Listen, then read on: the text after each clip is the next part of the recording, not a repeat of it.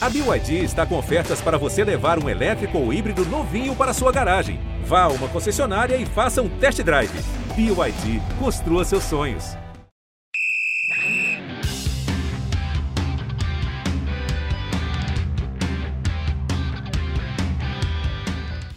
Uma Libertadores chega por aí. Os clubes brasileiros, como sempre, entre os favoritos, mas com clubes emergentes e muito bem treinados em ascensão e que prometem dar trabalho para o futebol brasileiro. Além, é claro, dos tradicionais Boca e River, que sempre estão por ali, beliscando uma vaguinha, pelo menos, na semifinal da principal competição aqui sul-americana. A Libertadores de 2021 é o tema do Rodada Tripla de número 77, nesse dia 19 de abril de 2021, dia do Índio, aniversário do rei Roberto Carlos. Eu sou a Ana Thaís Matos, comigo hoje de volta elas duas, Amanda Kesterman e Bárbara Coelho, para me ajudar a falar um pouquinho sobre a Libertadores, essa competição que a gente gosta tanto, mas que eu vejo cada vez mais distante da população, por incrível que pareça. Tudo bem, Bárbara, Amanda, como vocês estão? Oi, Ana, saudades. Beijo, beijo, Amanda, saudades também. Nossa, eu vejo muita distância, porque, cara, Libertadores, né? As pessoas ficam falando da competição, gera uma expectativa. Sempre com amigos, naquele papo de grupo de WhatsApp. Pô, vai começar a Libertadores, pô, e aí, meu time, seu time, como é que tá? E aí coloca ali um pouco a expectativa, a contratação, que esse ano parece que nada tá acontecendo. E eu fiquei bem assustada, porque eu fiquei de férias, né? Vocês também tiraram férias recentemente. E aí eu tava olhando a tabela e eu tinha me perdido um pouco na sequência de jogos. A gente vai ter aí jogo toda semana da Libertadores. Eu não tenho nem ideia de como os clubes vão se organizar para isso e vejo aí um calendário complexo para que os clubes consigam priorizar as competições que são mais importantes, mas dentro das suas realidades, né, Ana? Porque também não adianta, às vezes, você priorizar uma competição que ela pode ser muito boa para você, enfim, suas fichas estão todas ali, mas você sabe que existe uma limitação para de repente conquistar. Óbvio, né, gente? Ninguém entra achando que não vai ganhar a competição. Estou falando disso. Mas existe um planejamento, existe um pé no chão. E estou curiosa para ver que tipo de pé no chão os clubes que estão envolvidos na Libertadores vão conseguir ter esse ano.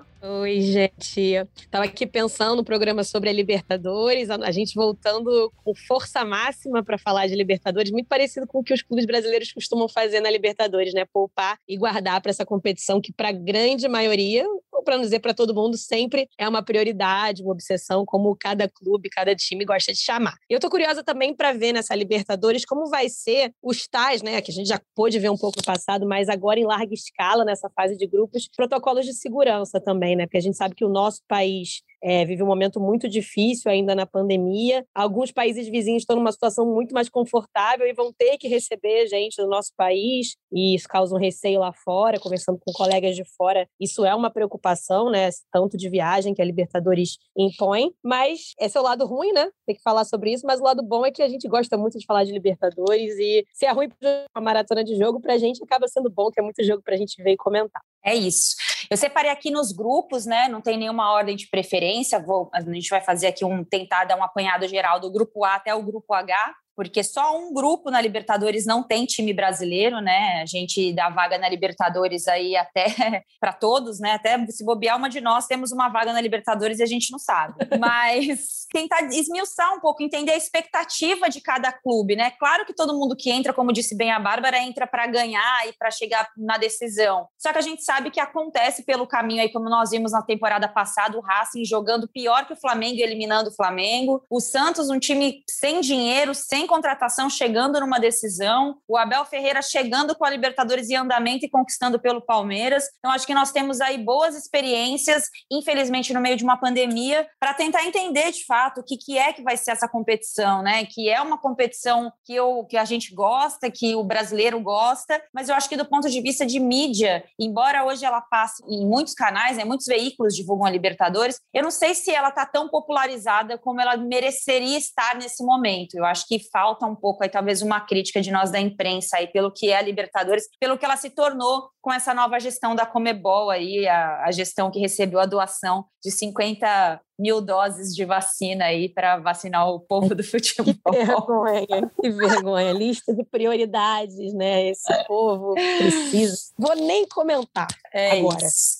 Bom, gente, é, vamos começar falando do grupo A, grupo que tem Palmeiras como cabeça de chave. Junto com o Palmeiras vem é, Defensa e Justiça, que acabou de enfrentar o Palmeiras na decisão da Recopa, Universitário do Peru e o Independente Del Valle, que eliminou o Grêmio né, na pré-Libertadores e forma um grupo que eu acho um grupo muito consistente. E para falar da expectativa do Palmeiras e o que esperar dentro desse grupo, eu trago meu grande amigo e agora colega de Grupo Globo, Thiago Ferri, setorista do Palmeiras. Oi, Ana. Oi, Amanda. Oi, Bárbara. Pessoal ligado no Rota da Tripla. Vamos falar então sobre o Palmeiras, atual campeão da Libertadores, cabeça de chave do Grupo A, que nessa quarta-feira, às nove da noite, inicia a defesa do título contra o Universitário em Lima, Universitário do Peru, atual vice-campeão peruano, e teoricamente a equipe mais tranquila de uma chave que não promete trazer grandes facilidades para a equipe do Abel Ferreira. A principal questão nessa partida foi a indefinição do, do local, porque diante da pandemia do novo coronavírus, o governo peruano demorou um pouquinho para para confirmar a partida ali no Peru mesmo. Existia a possibilidade de que o Universitário tivesse que jogar em outro país, mas o jogo foi confirmado para Lima, vai acontecer normalmente. E essa, teoricamente, é a equipe que não vai dar, mais, não vai dar tanto trabalho para o time de Abel Ferreira, que vai enfrentar, por exemplo, o Defesa e Justiça. Time que já enfrentou na semana passada, perdeu a Recopa Sul-Americana daquela forma que todo mundo viu, nos pênaltis, depois de sofrer gol nos acréscimos, enfim. O time do BKSS, que tem Brian Romero, que tem Pizzini, que não é uma equipe de tanta história no continente, uma equipe que tem grandes jogadores, é uma equipe que tem um estilo de jogo muito bem trabalhado e é o atual campeão da Sul-Americana e também agora o campeão da Recopa. Então, é uma equipe que está ganhando uma cancha aí nas competições sul-americanas e que já deu trabalho para o Palmeiras recentemente. Então, não vai ser um adversário fácil, assim como não vai ser um adversário fácil o Independente Del Vale, que não tem mais o Miguel Ramírez, que seguiu para o Internacional, mas mantém um trabalho. Agora tem o português Renato Paiva, vem de uma eliminação contra o, em cima do Grêmio, jogando muito bem, com bom, grandes momentos durante a partida. Então, são dois times que o Palmeiras não vai ter aqueles bicho-papões de Libertadores, mas vai ter dois times emergentes que jogam bom futebol. Mesmo não tendo grandes nomes, grandes jogadores, são equipes que prometem dar trabalho para o Palmeiras, que obviamente espera passar de fase, mas que precisa se encontrar no meio dessa maratona e desses resultados aí um pouco ruins que a equipe do Abel Ferreira tem tido nesse início de temporada em 2021. Tá aí o Thiago Ferri falando sobre a expectativa do Palmeiras dentro do grupo. E eu achei esse grupo mais curioso, porque, embora não tenha aí, como disse o Thiago, bicho-papão, mas tem dois times carne de pescoço, né? Que é o Defensa e Justiça, comandado pelo BKSS, e o Del Valle, que trocou de técnico recentemente, mas já começa a Libertadores eliminando um time muito favorito, que é o Grêmio, né? Um time extremamente copeiro. Bárbara, pressão enorme para cima do trabalho do Abel. Eu acho uma pressão até tão maluca, né? De demissão, e de demissão não, de questionar o trabalho dele pela derrota na Supercopa recentemente, pela derrota na Recopa, pelo que aconteceu no Mundial o nosso futebol está cada vez mais mimado. Essa é a, é, é a, noção que eu tenho quando a gente fala dos clubes no futebol brasileiro. Né? Você tem que dar o resultado quarto domingo, quarto domingo. Nem, as pessoas falam que o futebol sempre foi assim. Eu não acho que sempre foi assim. Eu acho que a gente vive uma fase muito mimada do futebol e eu acho que explica um pouco pela pressão em cima do trabalho do Abel Ferreira. Como é que você vê essa sequência do Palmeiras no Grupo A, com, no meio desse, em tese, princípio de crise envolvendo o,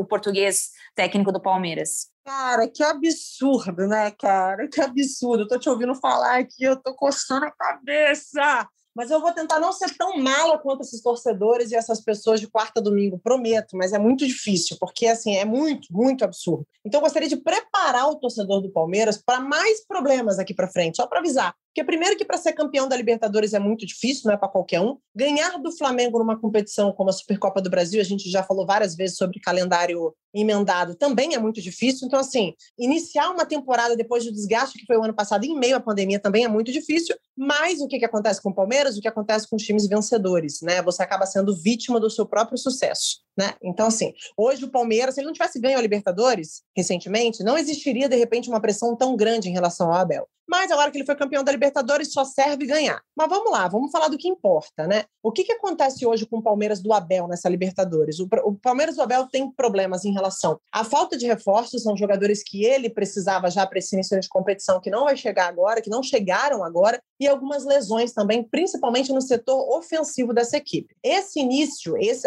esse grupo que, como você bem falou, nem vou repetir porque foi perfeito. É um grupo que não tem um medalhão, não tem um super time, mas é um grupo muito equilibrado, não é um grupo fácil. Então, assim, por exemplo, se você parar para pensar, ele não consegue hoje encontrar ainda um centroavante para substituir o Luiz Adriano, uma opção para o Luiz Adriano. Então, ele tem o William, que pode jogar improvisado, né? Porque o William joga em qualquer posição do ataque, mas é um jogador que teria que jogar improvisado ou garotos como Newton, Gabriel Silva e o Rafael Elias. Então, assim, a gente está falando de alternativas para esse time. Então, essa primeira fase da Libertadores, isso serve para o Palmeiras, campeão da competição, e serve para os outros times que estão chegando. É uma fase complicada, porque é uma fase em que as coisas, a chave ainda não virou desses clubes do, da temporada passada para essa. A chave está virando em meio ao processo. Não existiu uma pausa, vamos virar uma chave? Vamos virar uma chave, vamos iniciar uma temporada. Então, além de você ter essa dificuldade de não existir essa pausa, você ainda tem complicações que envolvem lesões, reforços que não chegaram. Então, assim, você tem na última semana a lesão do Gabriel Veron, né? O Breno, o Breno Lopes também lesionado. Gabriel Verão ainda para mim mais importante nesse contexto de Libertadores que o próprio Breno Lopes. Mas são dois jogadores que poderiam ser utilizados, que são opções e não vão estar à disposição do Abel Ferreira. Então, assim, a informação que eu tenho para dar para o torcedor do Palmeiras é assim: ou você se contenta, que está difícil para todo mundo, inclusive para você que é campeão da Libertadores, ou é isso, ou acaba com o trabalho e a frustração vai acabar tornando o Palmeiras fazendo com que o trabalho do Abel seja é, ainda uma avaliação equivocada pelo que foi no ano passado, fora de contexto e, de repente, uma, uma demissão precoce que não deveria acontecer. E o Palmeiras, Amanda, tem como alternativa para o ataque, além do William, que já foi citado pela Babi, Gabriel Silva, Rafael Elias, o antigo papagaio, e o Newton. Então, assim, é uma temporada que a gente tem falado muito em apostar em garotos, mas ninguém está com paciência para apostar em garoto, não. Tá todo mundo querendo que aposte em garoto, mas chega na hora do vamos ver, o garoto não resolve, os caras já vão na pressão então, eu acho que não vai ser tão simples assim é, bancar essa sequência de garotos. Mesmo porque eu acho que o Palmeiras está subestimando um pouco a importância da temporada quando tem dificuldade para ir no mercado e arrumar uma contratação, porque precisa contratar um cara para colocar na sombra do Luiz Adriano, porque eu acho que o Luiz Adriano tem que ter um pouquinho mais de responsabilidade com a camisa do Palmeiras. E eu não sei se vai chegar uma hora o Luiz Adriano vai acontecer alguma coisa, ele pode deixar o Palmeiras na mão. Ele não deixou o Palmeiras na mão ainda, mas eu não sinto essa confiança vendo do lado de fora fora,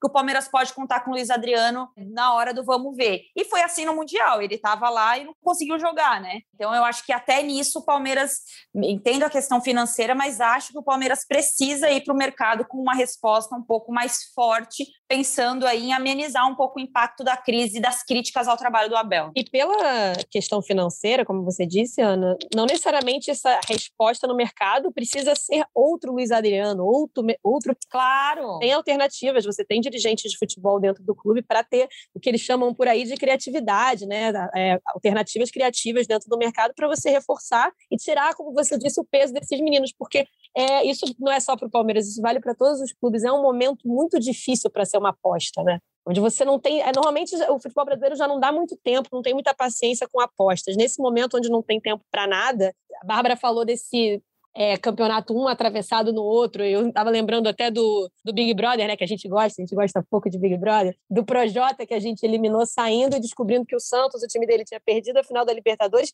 mas que já tinha jogado a outra Libertadores. Então, isso mostra o tamanho da confusão que é esse começo de temporada e não é uma boa apostar, só contar com apostas nesse momento. É preciso ter muito é, cautela, não é bem a palavra cautela, você tem que ter muito poder de decisão na hora de escolher quem vai encarar essa maratona e, como vocês disseram, só para concluir, o o Palmeiras é um grupo bem saboadinho mesmo. Dois campeões de Sul-Americana, achamos lá no, no, sorteio, achei pelo menos, que, poxa, vai ficar complicado se o Grêmio entrar. Vendo o jogo do Grêmio contra o, o Del Valle, vai ficar complicado mesmo com o Del Valle, porque jogou muito melhor. Então, é aquele grupo ensaboado para essa maratona, mas acho que o Palmeiras passa. É isso. É, só uma informação aqui importante: o Palmeiras observa o atacante Valentim Castelhanos, argentino que atua na, no New York City, 22 a anos. A criatividade, que a gente estava falando. É, é uma alternativa aí que acho é. que fica mais também na expectativa do que dentro da realidade, mas acho que é importante. Avançamos para o grupo B internacional, né, com o Miguel Ramírez agora, né, vem de uma pressão grande aí por conta do resultado no Grenal final. Dentro do grupo B, com o Olímpia do Paraguai, Deportivo Tátira da Venezuela e o Always Ready da Bolívia, né? Um clube que está sempre preparado aí. Esse que é importante a gente destacar. Preparado, é o funk. Estou sempre preparado. Quem, quem gosta de conhecer a música é. E tem, e tem altitude, né? 3.600 metros acima da, do, do, mar, tem viagem. Acho que esse é o diferencial desse grupo. Quem conseguir não sair, quem conseguir jogar lá e sair com um bom resultado, acho que pode fazer a diferença dentro de um clube, de um grupo também, sem grandes bichos papões, né? E para falar com a gente sobre o internacional, Eduardo Deconto, setorista do Colorado, do GE, fala aqui com a gente agora. Oi, pessoal, tudo bem? Um prazer falar com todas vocês, falar com a nação Rodada Tripla, da qual eu faço parte normalmente como ouvinte, então é uma honra mesmo estar com vocês nessa resenha para falar do Inter. O Inter estreia na Libertadores nessa terça-feira,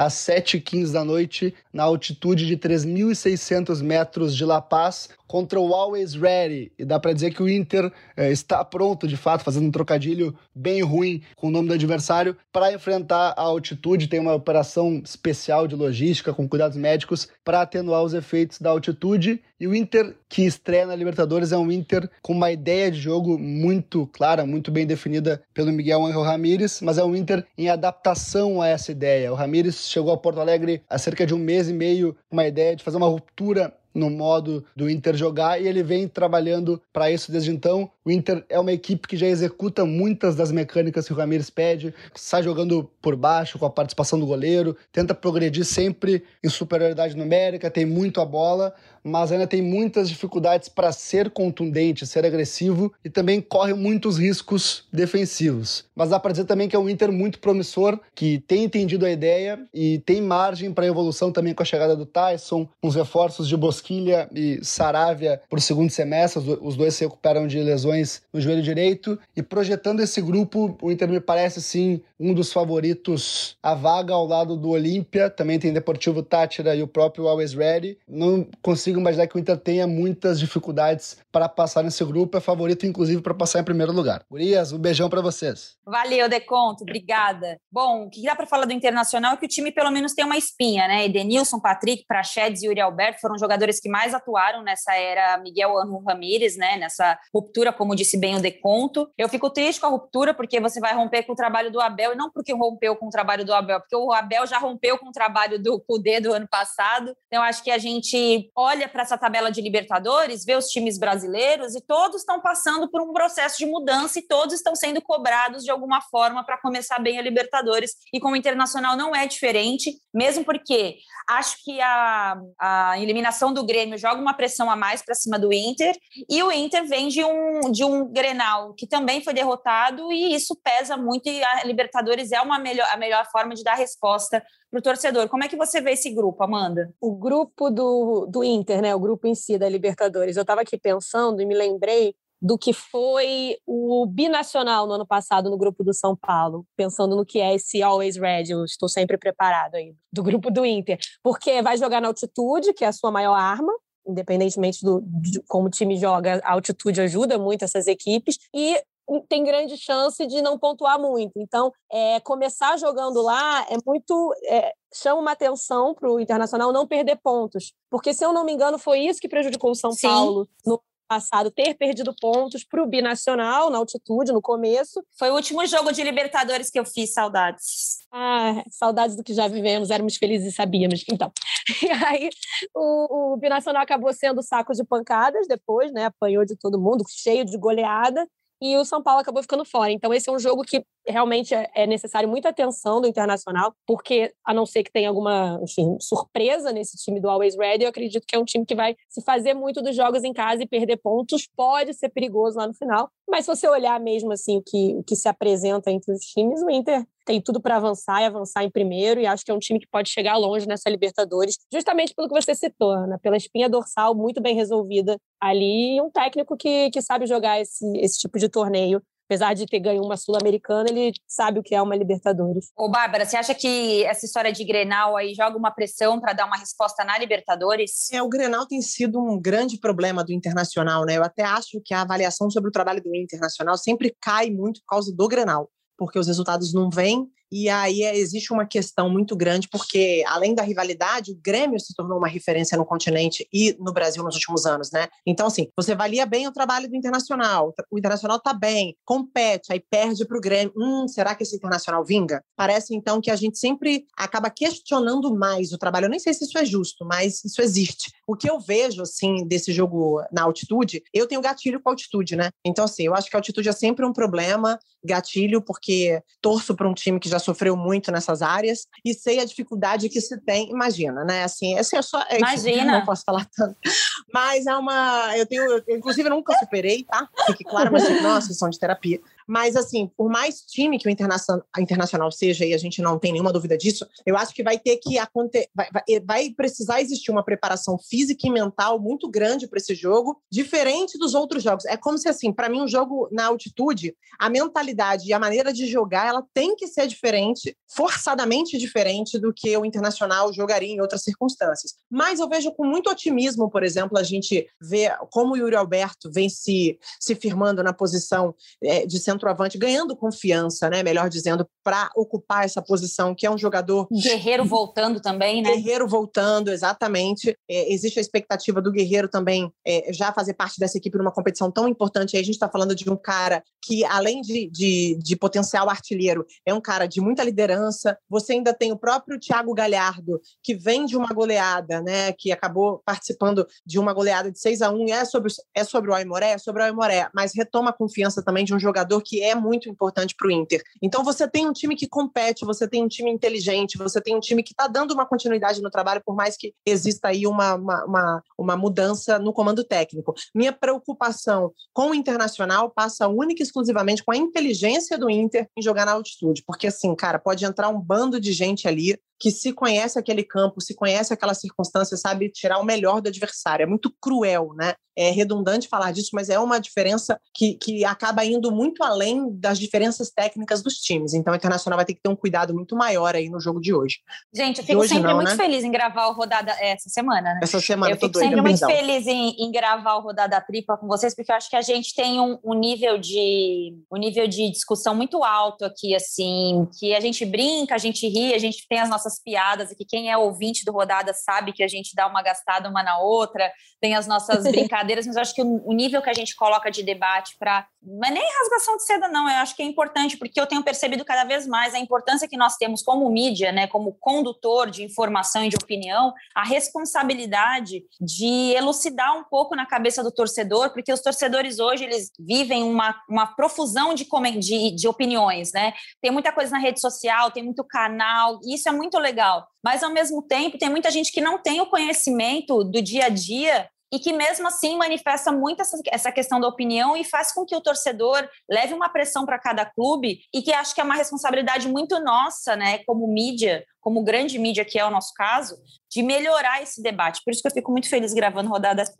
É, vamos é. avançar e ver se a gente consegue falar de todos os grupos e que a gente consiga dar um pitaquinho rápido para todos eles. O grupo C, um grupo bem interessante também, o Santos, é, vem seguido do Boca Juniors, Barcelona do Equador, do Equador é, Barcelona que já eliminou o Santos, inclusive, numa Libertadores, e o Strongest da Bolívia, tem dois convidados para falar com a gente. O primeiro deles é o Gabriel dos Santos, setorista do Peixe, que fala com a gente aqui no Rodada. Oi, pessoal do Rodada Tripla. Um prazer participar do podcast de vocês para falar sobre o Santos, que estreia na fase de grupos da Libertadores nessa terça-feira, às 7h15, contra o Barcelona de Guayaquil, aqui na Vila Belmiro. E para chegar até a fase de grupos, o Santos não teve grandes problemas aí para eliminar o Deportivo Lar e também o São Lourenço na fase preliminar aí do torneio sul-americano, né? Mesmo em meio a pesada maratona de jogos, o técnico Ariel Holan conseguiu o descanso para a maioria dos titulares na, na derrota por 3 3 a 0 contra a Ponte Preta e na vitória por 2 a 1 contra a Inter de Limeira pelo Campeonato Paulista e priorizou claramente é, a Libertadores, né? O Santos é o atual vice-campeão da Libertadores e busca, claro, repetir o bom desempenho da temporada passada, mas para isso perdeu peças importantes do elenco, né? Como o zagueiro Lucas Veríssimo e o volante Diego Pituca que foram vendidos e também o volante Sandri que foi que tá lesionado, né?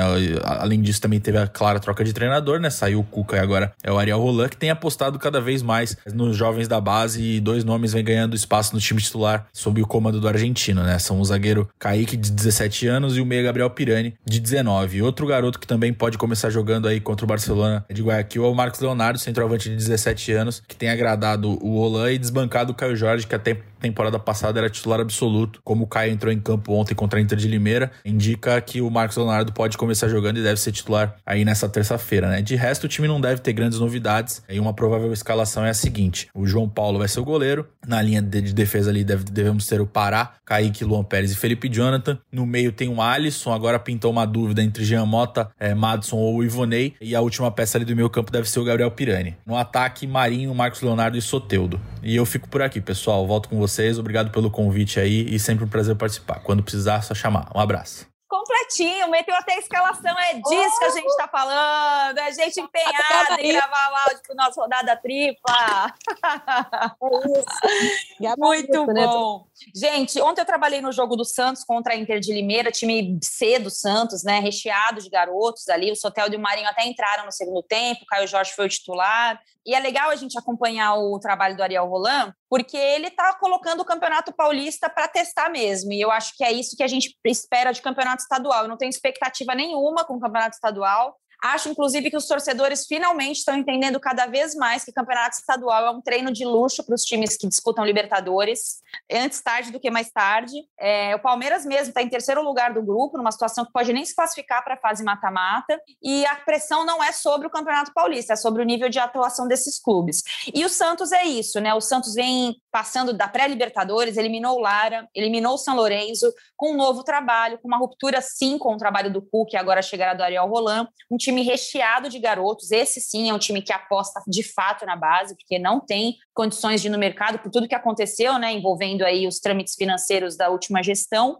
Mas uma equipe muito casca-grossa que decidiu a última Libertadores. A gente pode questionar a forma do Santos atuar, mas é um time que vem fazendo bons testes. Acho que ontem isso ficou muito claro para mim. Passou já nesse, nesses dois jogos, como eu já destaquei, mas tem um Boca pela frente. E quem pode falar pelo Boca, é, no, sobre o Boca para a gente também, Rafael Sibila, direto da Argentina, que explica um pouquinho a situação do Boca Juniors. Olá, Bárbara, Amanda e Ana. Prazer estar de novo aqui no Rodada Tripla. Fase de grupos da Libertadores começando esta semana. O grupo do Santos, aí você tem um Boca Juniors. O Boca Juniors também vive um momento instável, em que apresenta um futebol não muito vistoso, que é, consegue resultados surpreendentes, como a goleada por 7 a 1 contra o Vélez Sarsfield há mais ou menos um mês, mas que não demonstra muita confiança. Aquele Boca frágil que a gente viu na Libertadores do ano passado contra o próprio Santos na semifinal, é um Boca muito parecido. Não trouxe grandes reforços para esta temporada e segue sem ter um grande funcionamento o time. Tem camisa, mas não conta com o fator La Bombonera lotada. La Bombonera, o Boca perdeu muito em relação ao aproveitamento de pontos desde que se iniciou a pandemia e a proibição de público nas arquibancadas. Então a La Bombonera, que sempre foi um jogador a mais por Boca, não tem sido o fator diferencial sem público. Tá aí o Rafael Sibila dando um panorama rapidinho aí para a gente desse Boca, do que são os favoritos desse grupo C. Amanda, rapidamente. Santos, Boca, Pode pintar alguma surpresa entre o Barcelona, de, que já eliminou o Santos, inclusive, o Strongest da Bolívia? Acho que não. Acho que o Barcelona, nos últimos, nas duas últimas Libertadores, foi bem abaixo do que era aquele Barcelona de 2017, quando foi semifinal com o Grêmio, que era um, que era um time, enfim, que fez grandes partidas, jogou contra o Botafogo também, que fez uma boa Libertadores naquele ano, mas o, o Barcelona de Guayaquil no ano passado estava no grupo do Flamengo, se eu não me engano, e não mostrou nada demais, bem nada demais mesmo, inclusive pegou um Flamengo bastante desfalcado, daquele surto de Covid lá no Equador, e não apresentou nada de diferente. Então acho que o Santos e o Boca, se nada acontecer, né, porque futebol, é, não, vou, não vou dar clichê não, né, gente, rodada tripla não merece caixinha de surpresas. Futebol dá uma surpreendida na gente, mas olhando para esse grupo, é, é Santos e Boca, com duelos interessantes entre eles para ver quem passa em primeiro. E acho que é por aí mesmo, não tem como sair muito disso, não.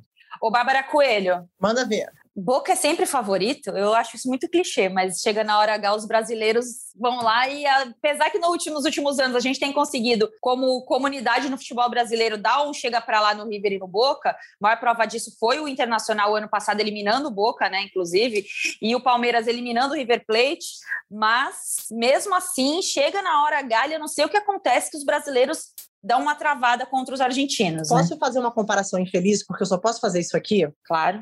O Real Madrid chega sempre como favorito na Champions. Sim. É isso. Não adianta. Cara, a quantidade de cagada que eu já vi o Real Madrid fazer ganhar do mesmo jeito é impressionante. Quando você acha que não é o ano dos caras, quando você acha que vai dar merda de verdade, eles dão um jeito de pelo menos chegar a uma fase interessante da competição. Então, assim, o Real Madrid vai ser sempre o Real Madrid, o Boca vai ser sempre o Boca, pelo menos durante muito tempo. Então, não é só jogar com camisa, mas é a inteligência que tem para esse tipo de jogo, porque passa por o que me assusta no Santos, não o que me assusta, mas o que me preocupa é por ser um time muito jovem.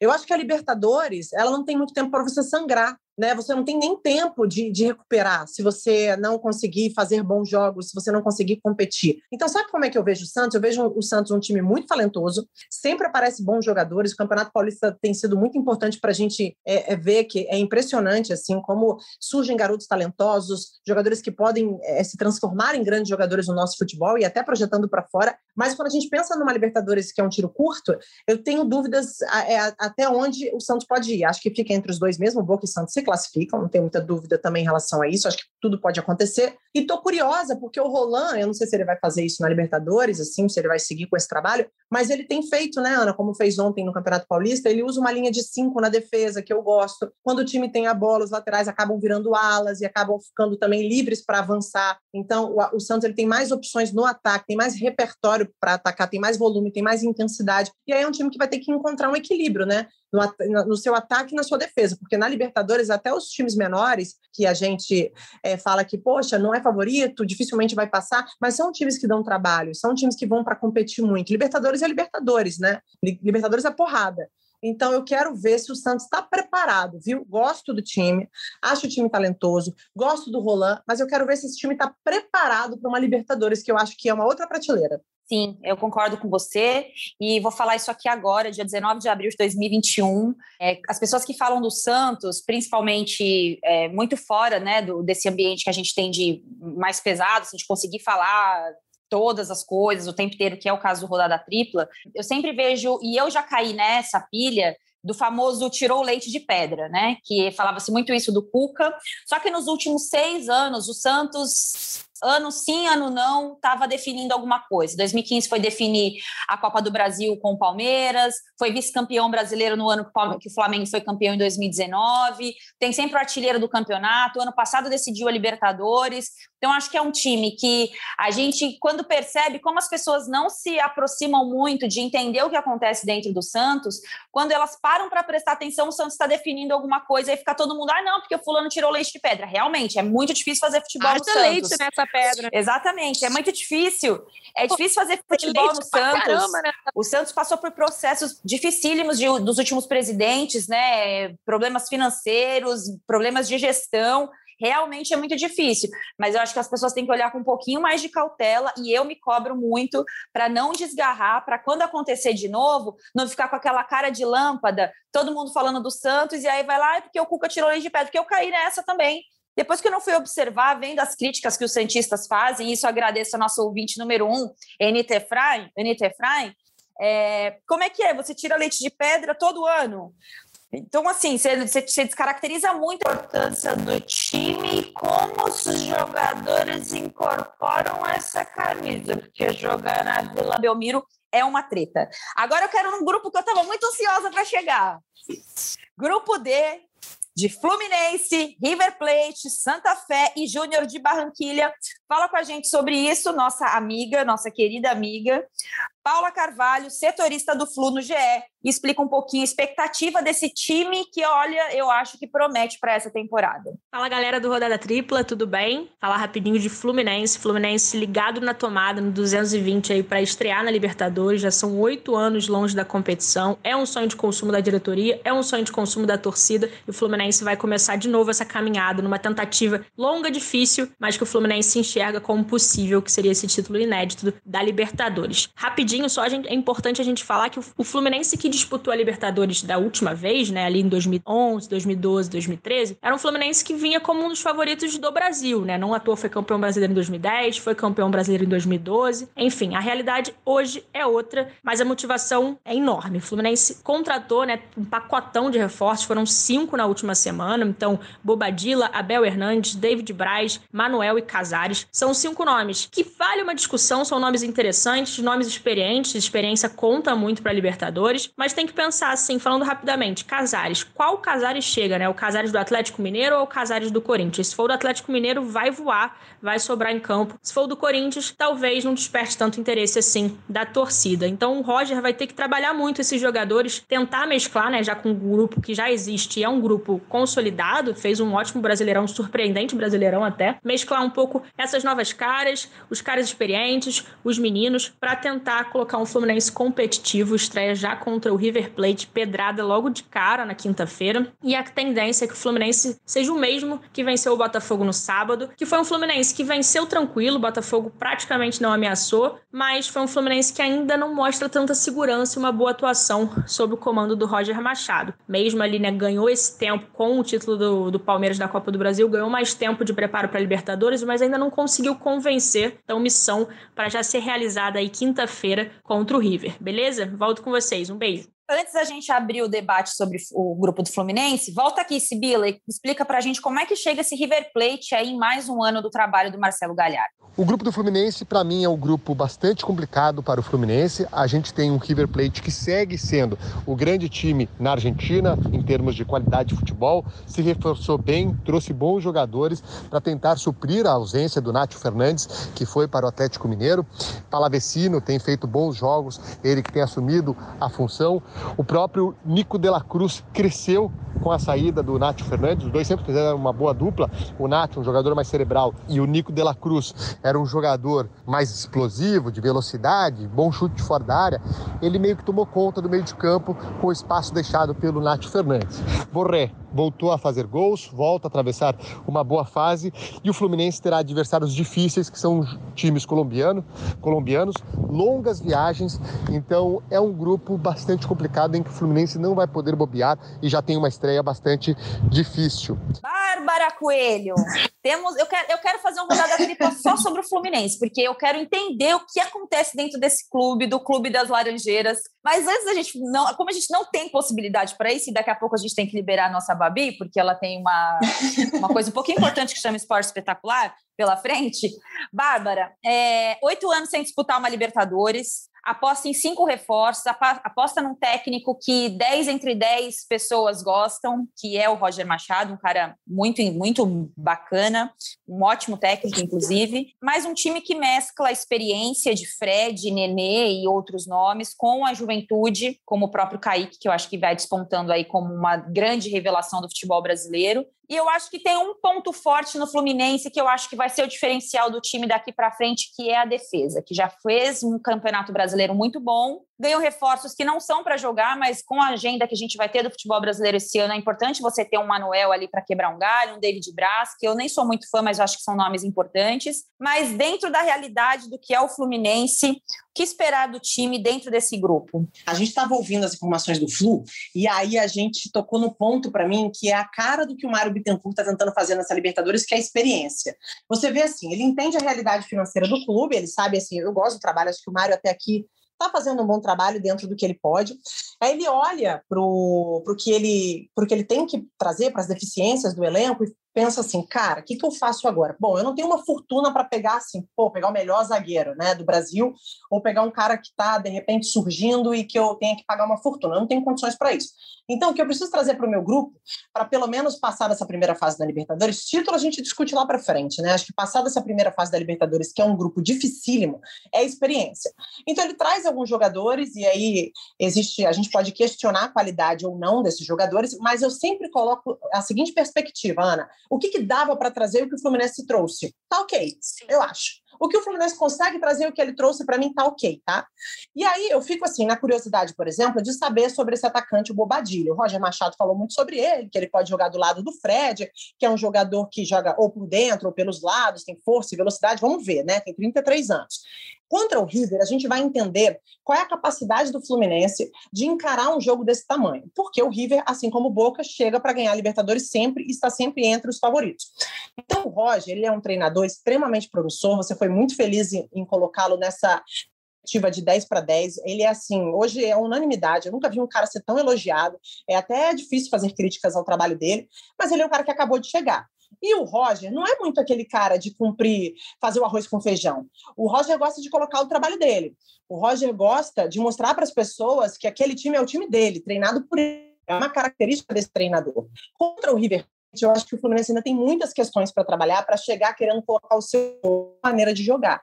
Então, assim, é, a gente ainda tem uma lentidão nesse meio campo, a gente ainda tem problemas para esse time armar um contra-ataque, que é uma, uma arma para o Fluminense nesse jogo, jogar no contra-ataque, porque por mais que você tenha jovens jogadores, você ainda concentra suas principais ações em jogadores mais experientes e, consequentemente, com mais dificuldades físicas, né? Eu estou falando do Fred, estou falando do próprio Nenê, que, assim, aliás, um respeito gigante. Vi ele sendo muito criticado depois do jogo contra o Botafogo e eu, eu discordo. Eu acho que o Nenê está se esforçando ao máximo. Acho que ele, inclusive, cumpre funções no campo que há algum tempo eu não vi o Nenê cumprir em outros clubes. Acho que ele está extremamente dedicado. Acho que a torcida deveria pegar um pouco menos no pé do Nenê. É uma opinião pessoal mesmo. Agora, é, é o Fluminense que precisa encarar essa competição depois de tantos anos sem entrar nela de uma maneira madura. Madura e entender suas limitações eu acho que contra o River Plate não é ah, não jogar para não perder, não estou falando isso. Mas eu acho que existe aí uma dose de pé no chão que esse time precisa ter. O, a Libertadores, jogar contra o River Plate não é jogar contra o Botafogo no Campeonato Carioca. Então, esse clássico, pega esse clássico que, que foi vencido com mérito, coloca ele no bolso, esquece, apaga ele da memória e vai para outro jogo.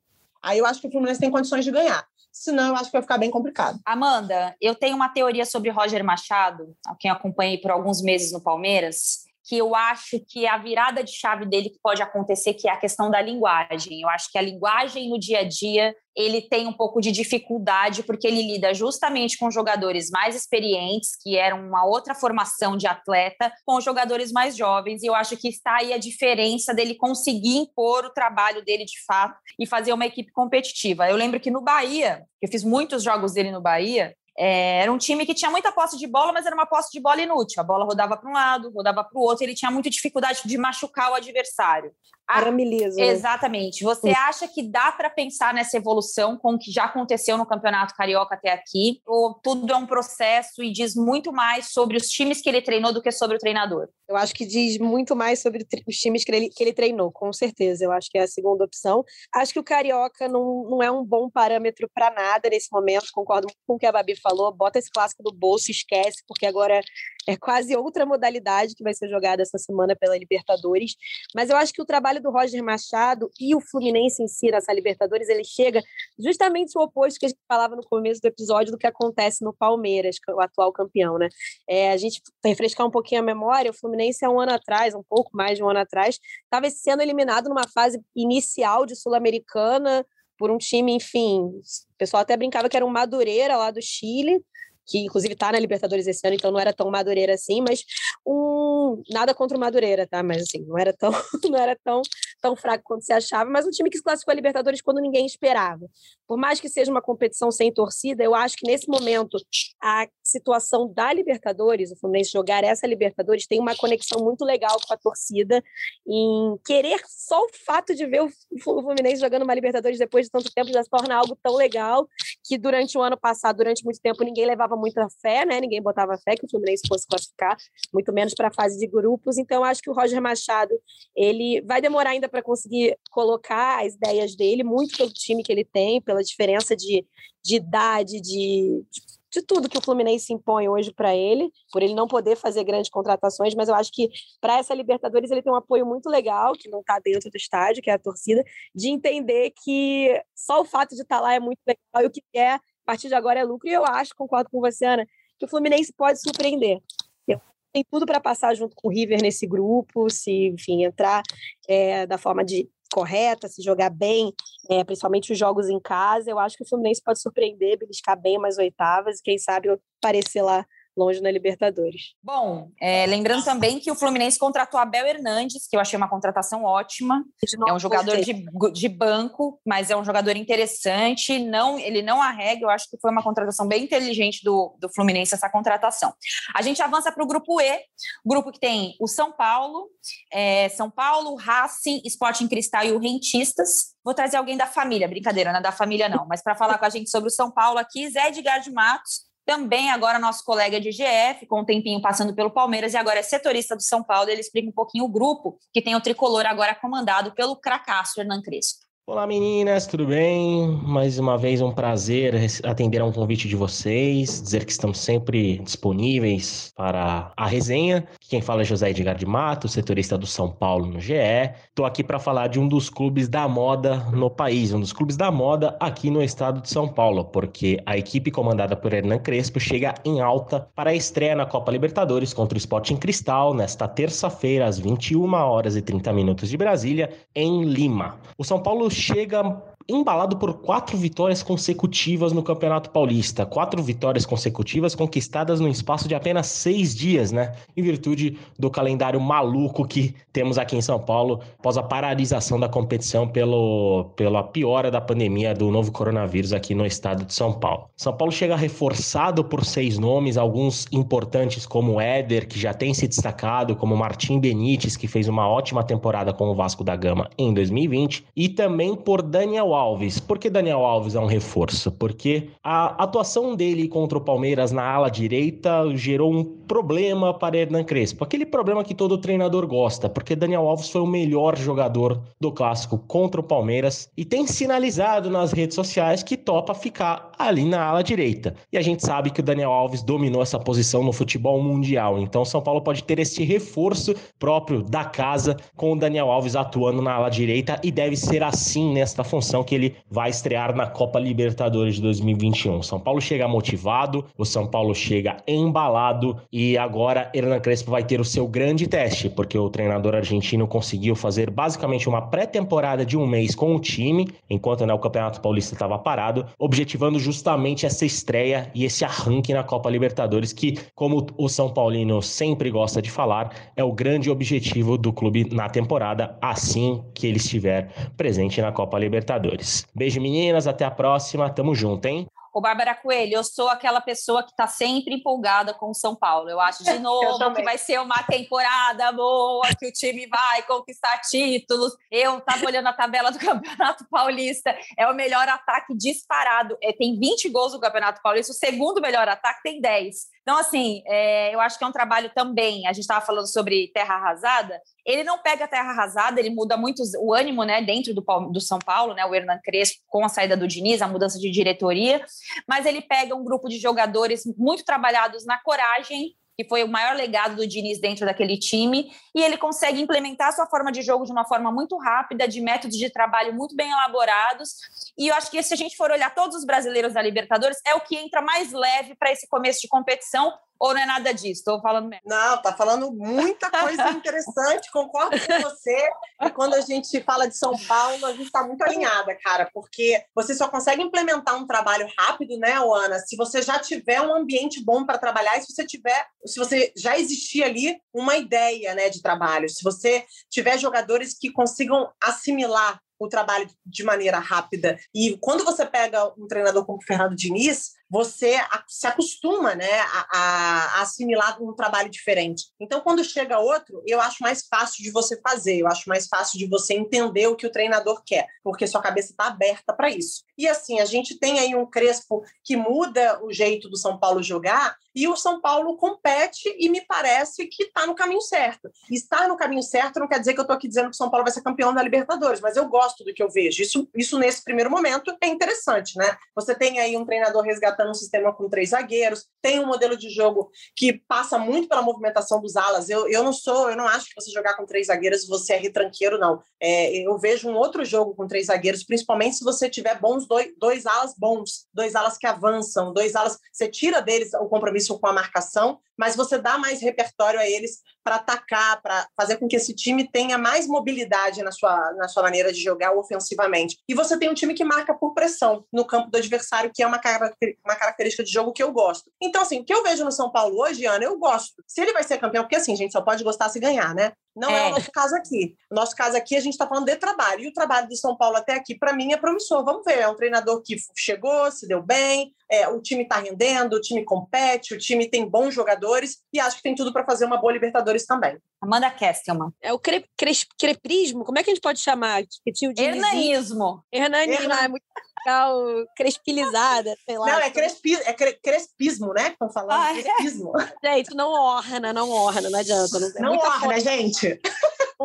Mas acho interessante, acho que ele pode enfrentar em algum momento da temporada um cobertor curto, falando de elenco mesmo. Acho que é importante lembrar isso, que, enfim, é, comparado com outros adversários brasileiros, o cobertor do, do São Paulo ainda é mais curto. E a gente estava falando, assim, do, o Zé mandou no áudio dele, a gente ouviu os, os outros setoristas, é o objetivo de todo mundo a Libertadores, né? Então, se é o objetivo de todo mundo, se é prioridade de todo mundo, quer dizer que um vai conseguir, talvez nenhum, né? Porque tem, tem os times de fora, mas talvez um consiga e todos os outros vão ter feito tudo errado, todos os outros fizeram um trabalho horroroso, porque a Libertadores ela, ela é apaixonante também um pouco por isso, por ela ser a prioridade de todo mundo, o campeonato que todo mundo quer ganhar, todo mundo quer jogar o Mundial, todo mundo sabe o quanto é, é legal ganhar uma Libertadores Libertadores, acaba que também coloca em xeque o trabalho de todo mundo, porque só dá para um ganhar. Bom, grupo F não tem brasileiro, né? O único grupo aí que não tem nenhum time brasileiro, mas eu acho um grupo muito forte, Nacional do Uruguai, Universidade do Chile, meu time Argentino Júnior e Atlético Nacional da Colômbia.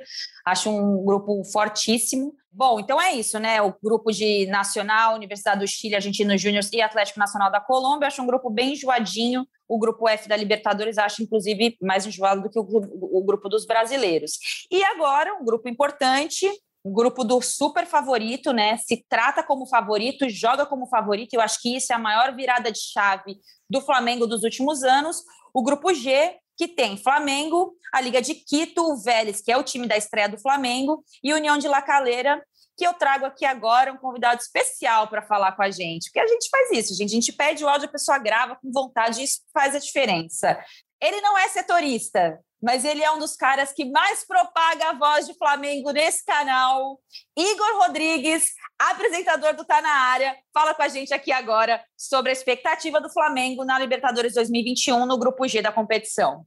Alô, galera ligada aqui no Rodada Tripla. Quem está falando é o Igor Rodrigues, diretamente do GE Flamengo para mandar um beijo para você, Ana, Bárbara, Amanda, e a gente poder falar um pouquinho do que vai ser esse grupo G da Libertadores, exatamente o grupo do Flamengo, que começa na terça-feira a campanha da competição contra o Vélez, jogando fora de casa. O Flamengo já embarcou, já está na Argentina. É muito fácil a gente analisar, porque é o seguinte: o Flamengo chegou num status e chegou num, num patamar, como é a palavra da moda, tão elevado em questão de títulos, conquistas e até do desempenho durante grande parte desse tempo de 2019 para cá, que a preocupação do grupo G fica para o Vélez, fica para a LDU e principalmente para o União La Calera, que é um time coadjuvante é, nesse grupo G. O Flamengo sobra. Se a gente for parar para pensar em potencial técnico, em projeção dentro da competição, o Flamengo está muito à frente dos seus três concorrentes no grupo, nessa fase de grupos.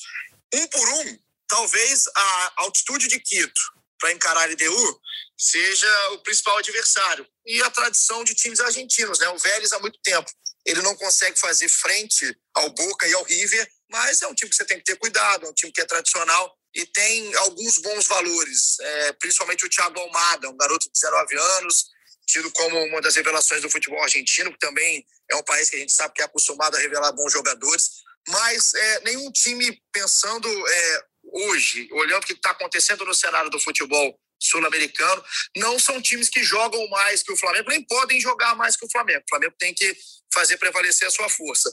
Tem um dado que eu acho que para quem é mais supersticioso, torcedor do Flamengo principalmente, que pode ficar preocupado para que a coisa não, não complique. O Flamengo, em cada um dos seus jogos, vai enfrentar jogadores bem conhecidos. Começando pelo Vélez, que é o primeiro jogo, Tem do outro lado o Federico Manquejo. Manquejo, que há pouco tempo era jogador do Flamengo, não teve uma passagem tão gloriosa assim por aqui. Mas é, é para quem gosta da tal lei do ex, é bom tomar cuidado com o Manquejo. E fez um gol de falta agora recente, então é sempre bom tomar cuidado. Lá na LDU, um pouco atrás, voltando um pouquinho no tempo ainda no século, tem o Christian Borja, o Borra, também foi atacante do Flamengo, esse aí não deixou saudade nenhuma para o torcedor. E no La Calheira tem Mago Valdívia, não jogou no Flamengo, mas é conhecido aqui no futebol brasileiro. Então, para quem gosta aí de curiosidade, o Flamengo vai encarar em cada jogo pelo menos um jogador reconhecido. Mas, resumindo, é o time do grupo, é o time que tem tudo para passar com tranquilidade, é, mostrando o potencial que tem, mostrando a força que tem, principalmente ali do seu quarteto ofensivo.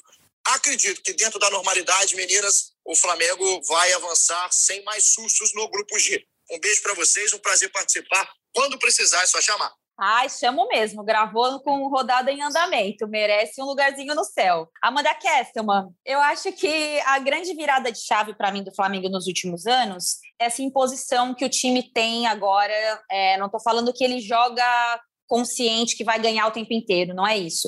Mas ele se impõe. Os outros times que se preparam para enfrentar o Flamengo. Você acha que o caminho é um pouco esse, que faz o Flamengo super favorito nessa edição? ou dentro desse grupo, porque né, não tem como tirar o favoritismo, não é mais o patinho feio de Libertadores, muito pelo contrário, né? Não é mais o patinho feio, é o super favorito, tudo que você e o Igor falaram, mas é muito doido, né? Você vê o ambiente que o Flamengo chega nessa estreia muito por conta do clássico que perdeu para o Vasco, né?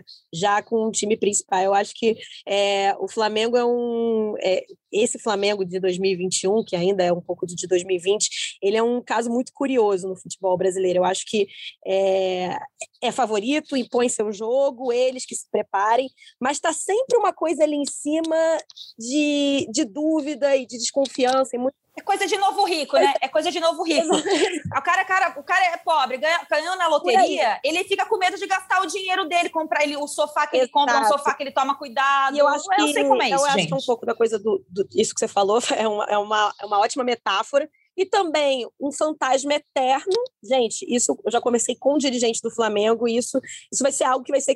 Alguém precisa encontrar uma forma de tirar isso, que é o fantasma eterno em qualquer treinador que esteja lá, não é o Rogério, não é o Domenech, não é a Amanda, não é a Ana, não é a Bárbara. Em qualquer um que esteja lá, pode ser o Pepe Guardiola ou o Klopp, um fantasma que está lá em Portugal, no Benfica, que foi o campeão de 2019, que tirou o Flamengo daquela fila de 38 anos na Libertadores, que é um fantasma que qualquer coisa que não dê perfeito ou não dê certo, ele volta. Isso é, isso é Agora tem o fantasma do fantasma, que é o Renato Exato. Gaúcho, né? Tem um fantasma ali jogando futebol ali no posto 9.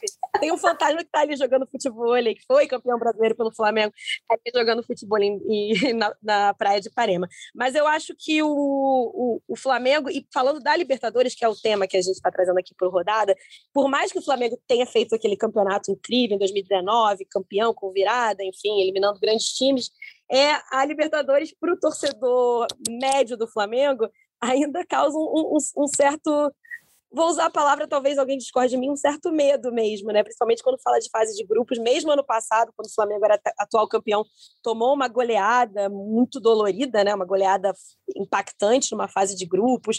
Já ouvi flamenguista falando, rubro-negro falando, nossa, altitude, já tô vendo o Flamengo tomando aqueles dois gols de um Caicedo da vida. O Flamengo tem essa coisa com a fase de grupos construída ah, nos anos anteriores a 2019, que, que ainda preocupa. E eu acho que não, eu acho que chega como favorito, tem um elenco fantástico, mas eu acho que o trabalho do Rogério, especificamente pelo que aconteceu contra o Vasco, chega um pouquinho desconfiado lá em Buenos Aires. Acho que esse jogo contra o Vélez é, é, não é um jogo fácil, o Flamengo é um time melhor, tem tudo para ganhar, mas não é um jogo fácil. E se não conseguir encaixar as coisas como o Rogério quiser, eu acho que vai dar uma, uma tremida ali no ambiente, eu acho que o Flamengo é um pouco disso também, principalmente quando fala de Libertadores. Se não conseguir ganhar na estreia, vai vir aquele bando de fantasma, ai meu Deus, ai meu Deus, e eu acho que isso também é parte da essência do clube e o Rogério deve estar preparado para isso também. Mas ele tem o melhor time, mas ainda espero mais do trabalho dele, mas ele tem o melhor time. Ô, Bárbara, a impressão que eu tenho é que não tem nenhum time brasileiro feliz, hein? Gente do céu, se o Flamengo, que o Flamengo tá pressionando o Rogério Senna, não vou falar nem do meu time, que a desgraça lá não tá bem com nada. Mas, ô, gente, ô, Bárbara, me explica, porque olha só, a gente viu um grande jogo Palmeiras e Flamengo esse ano, depois teve a derrota para o Vasco, né? Vamos falar dos jogos realmente importantes. Mas ainda assim é um time que tem ali as suas deficiências e que o Rogério não conseguiu solucionar. E para mim, eu insisto muito que o sistema defensivo do Flamengo está deixando a desejar. E o Rogério, mesmo recuando em Arão, não conseguiu arrumar isso ainda. Como é que você vê o Flamengo nesse pontapé de Libertadores? O Rodrigo Caio nessa estreia, que é o melhor zagueiro desse sistema. Não vai ter o Rodrigo Caio. Exatamente. É. Aguardamos Bruno Viana como titular. Para mim, para mim, para mim, né? É, você ter um jogador como o Arão improvisado na zaga, um, um time do tamanho do Flamengo, você tem um grande problema. Isso aí já é um recado. Mesmo se ele jogasse, se ele entregasse minimamente o que ele precisa fazer, o William Arão, que não é o melhor jogador desse time, não é um dos mais talentosos, para um time que tem condições de contratar quem quiser ter um jogador improvisado na zaga, eu vejo um problema desde já, assim, para início de conversa. E para ser bem venenosa, eu acho que se o Flamengo perder para o Vélez, acho que isso não vai acontecer, acho que o Flamengo é favorito, a gente vai ver um início de uma crise pesada no Flamengo, pelas últimas respostas que a gente viu. Um, uma derrota no clássico para o Vasco, com um time completo, é, coloca a Supercopa do Brasil contra o Palmeiras é, para trás uns 10 anos, é como se isso não tivesse existido no, no último mês, como se isso não fosse nem relevante para entrar na discussão. É um time que empata nas condições que empata contra uma equipe inferior. E acho, para ser mais venenosa ainda, que o Rogério vai ter muita dificuldade em seguir no comando técnico do Flamengo se o Flamengo não venceu o Vélez. Não estou falando que vai ser demitido logo depois, não. Mas aí a gente já tem um Renato Gaúcho no mercado, a gente já tem uma discussão em relação ao trabalho do Rogério que não é dessa temporada. O Rogério é campeão brasileiro com muitas questões, muita gente ponderando esse time, Muita gente dizendo que era para ter perdido o título, que quase perdeu, que foi muito mais um demérito do São Paulo do que um mérito do próprio Flamengo, um demérito dos e do Inter. Então, assim, os questionamentos sobre o trabalho do Rogério vêm vem com o título brasileiro. O Flamengo é campeão brasileiro, e aí o torcedor e a crítica faz o seguinte: beleza, foi campeão brasileiro com esse time aí, mas tá faltando. E aí inicia a temporada dessa maneira. Eu acho que essa, esse jogo contra o Vélez é um problemaço para o Rogério e vejo muitas questões em relação à forma como ele arma o time defensivamente. E para não voltar nesse assunto, mas a gente pode voltar num outro momento, é como o Rogério tem dificuldade em apostar, às vezes, num jogador que está melhor por idade, por ser mais jovem mesmo e por não ter experiência. Eu não vejo tanta meritocracia no trabalho do Rogério. Não, o ator improvisou o Arão na zaga. Ele pegou o jogador dele de confiança, falou: meu irmão, não tem ninguém aqui para jogar, vai ser tu mesmo. Você vai entrar aí, vai ter que dar conta, porque eu confio em você. E eu acho que para o tamanho do Flamengo hoje não cabe essa mentalidade. Não cabe você ter um treinador com essa mentalidade, com tanto recurso que o Flamengo tem para trazer, para contratar e para mexer. Então, esse jogo contra o Vélez, eu não sei não, viu, minha gente? Mas é um jogo complicado. Eu Tô acho. Com você eu nessa. Eu acho que é o tipo de jogo que, se o Flamengo não ganhar, Acho que o Flamengo tem tudo para ganhar, mas é um jogo chato, complicado na Argentina, contra o time argentino. Vai dar uma chacoalhadinha maior do que já deu o jogo contra o Vasco. Vai lembrar que o Vasco foi com o time titular, né? E foi uma derrota bem, bem enfática para um num clássico onde o Flamengo era bastante favorito. É isso, Rogério a Libertadores vai ser um, um perrengue para ele impor o seu trabalho e mostrar que ele tem que estar tá ali, que ele não caiu ali por acaso. Eu acho que por mais que ele tenha sido campeão brasileiro, ainda fica essa sensação de que ele caiu ali por acaso. Posso ser mais Sim. crítica? Posso ser Pode. mais crítica? Eu não consigo entender, e eu gosto de repetir isso, e eu falo isso nos bons momentos e nos maus momentos. A gente projeta os treinadores e colocam eles num pedestal muito rápido, amiga. O que, que é. o Rogério fez para virar treinador do Flamengo e para ser o cara do Brasil? Com todo Tava respeito. disponível no momento. Estava disponível, era o que tinha. o trabalho dele era... Não, gente, Tem o trabalho dele no Fortaleza era muito bom. O trabalho muito dele no Fortaleza bom, era muito bom. Tudo, tudo bem, mas assim. No Cruzeiro foi muito ruim. No mas ele não teve como bom. trabalhar no Cruzeiro, não. Não, a gente não pode fazer essa comparação, não. O Cruzeiro ele pegou um ambiente muito complicado, os jogadores já chegaram com uma imensa má vontade com ele e ali, com o jeito dele, ele não ia conseguir trabalhar. Eu acho uhum. que a gente, nos últimos anos, a gente tem que ponderar que onde trabalhos perseveram, eles têm que ser valorizados. Porque Sim. a gente vai fazer uma comparação assim, ah, beleza, o que o Guto Ferreira fez se ele sair hoje do Ceará para treinar o Corinthians, por exemplo? pô, fez demais no Ceará, cara. Ele fez um time Entendi. extremamente competitivo e que ele conseguiu, dentro daquela realidade, mobilizar aquele grupo de jogadores. Eu acho que a, o que eu questiono do Rogério é a forma como ele conduz a carreira dele. Eu acho isso um grande equívoco. Entendi. Porque ele era o cara para romper com tudo isso. Ele era o cara para falar: olha, o Flamengo bateu aqui na minha porta, não vou aqui até terminar o contrato, porque eu acredito Boa. nesse grupo, porque ele tem que levar até o final. E aí sim, depois que terminar, se o Flamengo me quer mesmo, o Flamengo vai esperar terminar o campeonato. Eu acho que ele não fez isso. Eu acho que a grande crítica que eu faço ao trabalho do Rogério. Segundo, que essa questão dele aí também com os jovens, que eu já falei sobre isso aqui.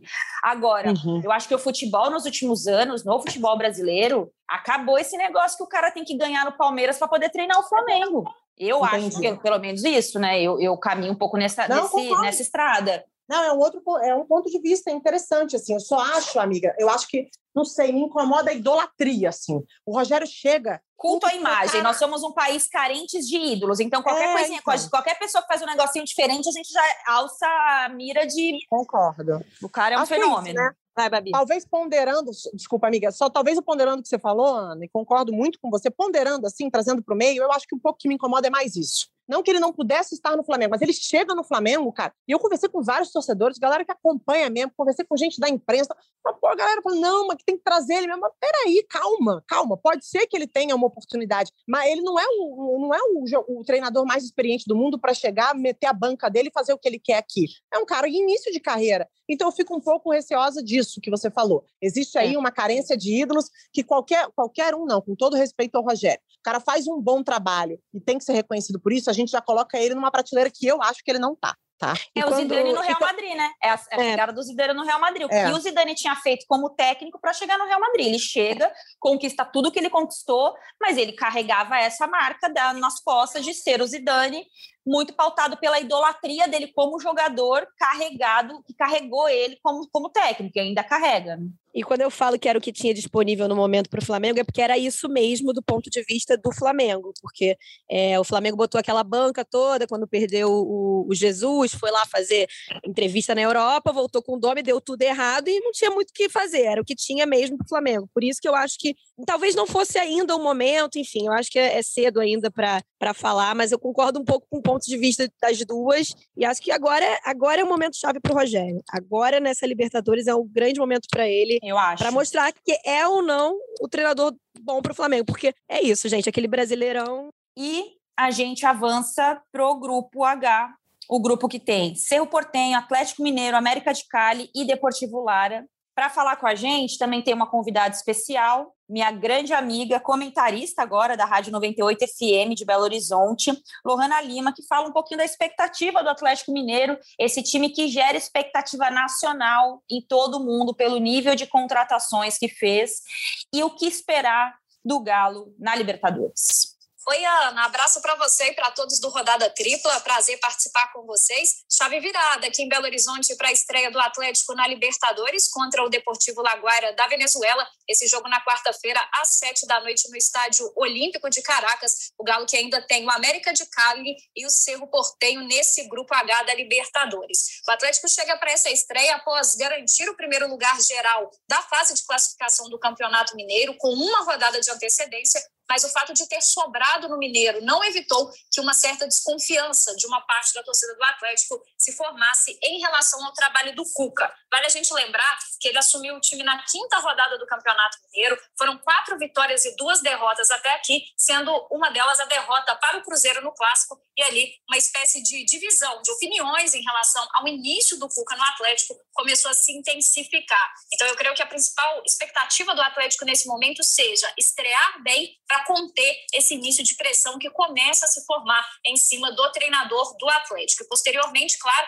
e evoluindo dentro da competição diante dos demais adversários que são mais tradicionais e mais fortes até que o Laguaira. Apesar dos resultados, o Atlético precisa ainda de uma evolução coletiva para a disputa da competição mais importante do ano para o clube, que investiu e investiu muito já desde o ano passado para ser campeão de um torneio importante. O Cuca ainda tem algumas dúvidas em relação à equipe titular. Nesse último jogo contra o Boa Esporte, por exemplo, ele não pôde contar com o Hulk, que estava suspenso, mas nas duas partidas anteriores ele estava à disposição, não iniciou entre os 11. Quem pediu passagem foi o venezuelano Savarino. Na zaga, o Hever precisou de mais tempo para estrear. O Igor Rabelo foi quem jogou o clássico, por exemplo. Então, outra expectativa passa pelo fato de o Cuca decidir quem serão de fato os seus 11 titulares para a estreia, porque existem disputas em aberto por posições. Esse é o Atlético Ana prestes a estrear na Libertadores com certa desconfiança, muita gente entendendo que, pelo investimento que fez, pelo elenco que montou, o Atlético poderia estar rendendo mais com o Cuca, apresentando mais repertório, se apresentando melhor, apesar de sobrar no Mineiro em relação aos resultados. Fica aí a expectativa de como vai se comportar o Atlético na Libertadores e se o que apresentou até agora vai ser suficiente ou não para avançar com tranquilidade às oitavas. Obrigada pelo convite, Ana. Sempre às ordens. Bom, gente, é isso. Deportivo Laguaira. Falei Deportivo Lara, é o Laguaira da Venezuela. Eu tenho uma expectativa altíssima com o Atlético Mineiro. Contratou muito, contratou bem, contratou um cracaço, que é o Nath Fernandes, né? Que joga de.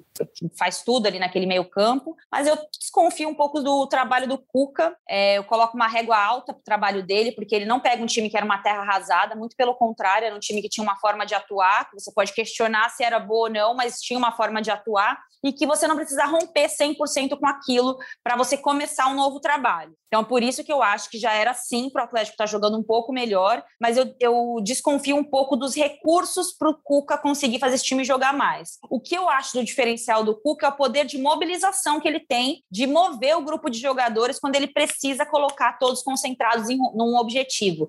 Eu vi isso acontecer muito no Palmeiras e isso aconteceu muito no Santos no ano passado, finalista da Libertadores. Amanda, como é que você vê o grupo do, do Atlético e essas cobranças né, em cima do trabalho do Cuca com esse super super time, esse super elenco que ele tem nas mãos. A gente falava de times que são refém do próprio sucesso. O caso do Galo é um time refém do próprio investimento, né? A partir do momento que foi o grande é, o grande protagonista de uma última janela, que investiu muito, trouxe, como você disse, o Látio Fernandes, que é um um experientaço jogador de Libertadores, um Hulk, você fica refém da expectativa que você cria a cada jogador que você, que você contrata. Algo que, enfim, é, os dirigentes do, do Galo deveriam, não sei se estão, estar preparados para blindar mesmo o grupo disso. Eu acho que já deveria estar jogando um futebol melhor, não deveria ter perdido jogos ou perdido pontos da forma que, que perdeu, pelo que tem, pelo rivais que enfrentou. Mas eu acho que no caso do Cuca, como você disse, a capacidade dele de mobilização é interessante, mas eu também tenho um pouco de dúvida, pelo que eu acompanhei há anos atrás do trabalho do Cuca, de como ele consegue lidar com tanto medalhão à sua volta, né? com tanto jogadorzaço, o poder dele mesmo de, de gestão de elenco. Tenho minhas dúvidas de como ele vai conseguir fazer isso no Galo, principalmente quando ele é cobrado quando o elenco dele é cobrado. Então, tenho dúvidas. Mas se você olhar elenco por elenco do futebol brasileiro, o Galo é um time que desperta muito interesse para a gente que gosta de ver futebol, de ver jogando bem. E, enfim, nessa fase de grupos tem tudo para passar e seria uma surpresa muito grande ver o, Galo saindo cedo ou o Galo fazendo feio nessa Libertadores. Principal, não falo nem tanto pelo Cuca, falo muito pelos jogadores que contratou. O Bárbara Coelho, é... você acha que eu tô pegando muito no pé do Cuca? Pode falar, tô aceitando a autocrítica. Cara, eu, não sei, eu tô na dúvida, amiga. Talvez eu é vá... É porque eu pego no pé dele há muitos anos, tá, gente? Não tem nada a ver com o que aconteceu no ano passado, nada com maté, nada a ver. Eu sempre peguei no pé do Cuca, porque eu acho que a forma do, da dinâmica de trabalho dele não acrescenta acrescenta para o futebol brasileiro. Acho que é um. Ah, mas ele chegou na final da Libertadores. Ah, mas ele foi campeão brasileiro. Ok, mas eu acho que ele atrasa muitos processos quando ele desiste dos trabalhos no meio do caminho, sempre por algum motivo. O motivo é que ele tem lá os problemas internos dele, que ele não toca o barco para frente. E aí ele pega sempre muitos times bons para trabalhar. Ele saiu do Palmeiras, ele tinha o São Paulo, ele foi para o Santos, ele foi para o Atlético Mineiro. Todo mundo quer o Cuca. E ele lava as mãos muito rápido, assim, né? Ele termina um, um, um trabalho e vai embora. Então, eu acho que isso atrasa muito o nosso futebol. Por isso que eu sou um pouco crítica ao trabalho de Alex Stival. É. Desculpa, Babi. Não, imagina, assim, e outro ponto também que você estava falando aí, eu, e eu lembrei, assim, ele já ele não é um baita cara de vestiário, né? É um cara problemático pra caramba, assim, porque é um cara super difícil. Então, se a gente pensar também nessa dinâmica de grupo, de você colocar os jogadores né, em, sua, em suas melhores condições, de você tirar o melhor de cada um, a gente até vê um grupo que cresce muito na mão dele, existem jogadores que crescem muito na mão do Cuca, mas existe uma outra parcela também que tem muita dificuldade de trabalhar com ele. Então, a sua crítica, ela é uma crítica que faz todo sentido. Eu tenho dúvidas desse trabalho especialmente do Atlético, porque assim, o Atlético ele está disputando o Campeonato Mineiro, né? Ah, será que ele deveria sobrar no Mineiro? Talvez sim. Mas quando a competição te exige menos também, eu acho que você tem que ficar atento é, em relação assim, o que o jogo também me sugere que eu possa fazer mais. O que poderia ter acontecido no Campeonato Mineiro de desafio que o Cuca pudesse ter mostrado mais o trabalho dele no Atlético? O Atlético, por exemplo, venceu o Boa Esporte, assegurou a melhor campanha da primeira fase do Mineiro. Então, assim, o que podia ser feito até aqui foi feito. Não é uma competição que exige tanto. A Libertadores é o calcanhar de Aquiles. Por quê? Porque é um time que vai falar pelo dinheiro, obviamente. É o time que vai falar também pelas campanhas que tem feito nos últimos anos, um time que beliscou o Campeonato Brasileiro, quase foi campeão, veio um treinador argentino completamente maluco, mas que fez esse time em algum momento encantar. Mas o que, que a gente falava do Atlético? Ah, o Atlético tem um bom time, mas não tem um elenco capaz de conquistar grandes coisas, porque é isso, perdia um, dois, três jogadores, baixava muito o padrão. Agora a gente está falando de um time encorpado. A gente está falando de jogadores que fazem parte desse elenco, que são jogadores que foram para a Copa do Mundo. Né? A gente fala aí de um, um Nátio Fernandes, que é extremamente habilidoso e inteligente. A gente fala de um Hulk, que a gente pode questionar a sua como ele chega fisicamente, mas é um cara que, se, se dedicar, se se cuidar, tem tudo para fazer um ótimo campeonato e uma ótima Libertadores. Eu acho que o, o, Atlético Mineiro, amigo, eu acho que o Atlético Mineiro a gente não viu o potencial dele realmente ainda. Mas eu estou otimista, eu estou otimista. Eu acho que pelos reforços e por, por como ele conseguiu encorpar esse elenco, ele tem condições de ser ainda mais competitivo do que no último ano. É isso, gente. Bom, Vamos encerrando aqui o nosso rodada tripla. Conseguimos ter discussões incríveis, discussões calorosas. A Bárbara Coelho, precisamos falar mais sobre esse Rogério Senna aí. Vamos fazer um episódio inteiro sobre ele. É, jogo de amanhã. A gente fala depois do jogo de amanhã. Vai ter gol do Coelho, que nem o, o, o Paulinho, nosso querido Igor Paulinho, profetizou a lei do ex. Aí, aí a gente faz uma discussão calorosa. Eu prometo mediar. Boa. Bom, agradecendo nossos colegas aqui, Thiago Ferre, Eduardo Deconto, Gabriel dos Santos, Paula Carvalho, Zé Edgar de Matos, Igor Rodrigues, Lohana Lima, Rafael Sibila, que participaram com a gente aqui, fizeram questão de participar com a gente no Rodada Tripla. É, até semana que vem, quem sabe aí com uma boa rodada para os brasileiros. Eu não acho que tem que torcer para os brasileiros na Libertadores, sou radicalmente contra. Cada um torce para o seu time. Cada um faz o seu rolê aí, né, Bárbara Coelho? Que é por aí que a gente vai. Não, não, eu, hein? Sai fora. A Libertadores, eu só olho com os olhos e lambo com a testa, então boa sorte a todos os times que estão disputando aí. Libertadores. Ainda bem que eu torço, gente... ainda bem que eu não tenho time. Fico só. Gente... Ainda bem que eu não torço, né? Bárbara Coelho também eu torço. não torce, Eu torço. Meu time tá na semifinal da Champions, que é que importa. Vamos derrubar o Real Madrid, vocês vão ver só. Que Champions? Vai ah. acabar. Não tem mais Champions, não. É Superliga agora. Superliga. Isso é assunto com a Bárbara Coelho. Faz rodada sobre isso. Valeu, gente. Agradecendo o Rodada Tripa, que tem a produção da nossa Bárbara Mendonça com a Raíra Rondon e nossa também. A coordenação é do Rafa Barros, a gerência do André Amaral. Lembrando que os podcasts estão no GE ou no seu aplicativo de áudio preferido. Voltamos na próxima semana com fé na vacina, que uma hora ela chega para nós também, quem sabe ainda nesse ano. Beijo, valeu, gente!